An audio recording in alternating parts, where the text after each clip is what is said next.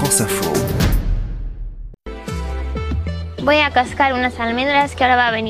L'année dernière, Irénée a plaqué son métier de pharmacienne à Pamplune pour reprendre ce que son grand-père et le père de son grand-père avaient fait avant elle, cultiver la terre, élever des amandiers. Les jeunes se sont déconnectés de la ruralité, de la vie dans les villages. Ils savent même plus comment on cultive ce qu'on mange. Je me suis rendu compte qu'il y avait une grande méconnaissance de la société. Et pour moi, c'est très important de rendre le monde agricole un peu plus visible.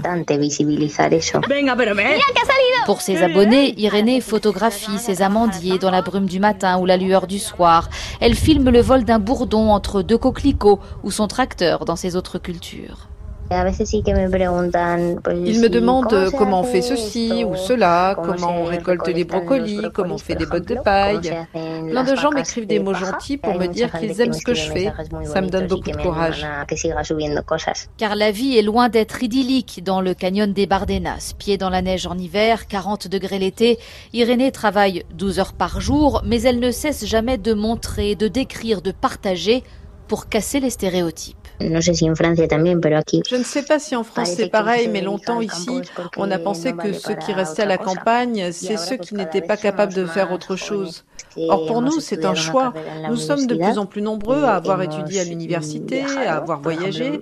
Moi, j'ai fait un Erasmus, je suis allée en Angleterre, au Canada, et finalement, j'ai décidé de revenir à la Terre. Ce que nous faisons, nous l'avons voulu.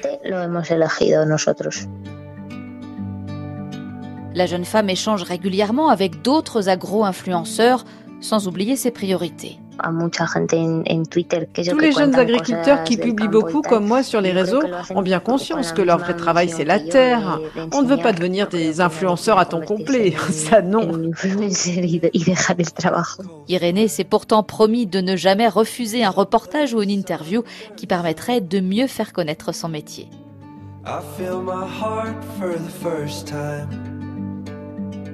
Cause now I'm moving on, yeah, I'm moving on. And there's a place that I've dreamed.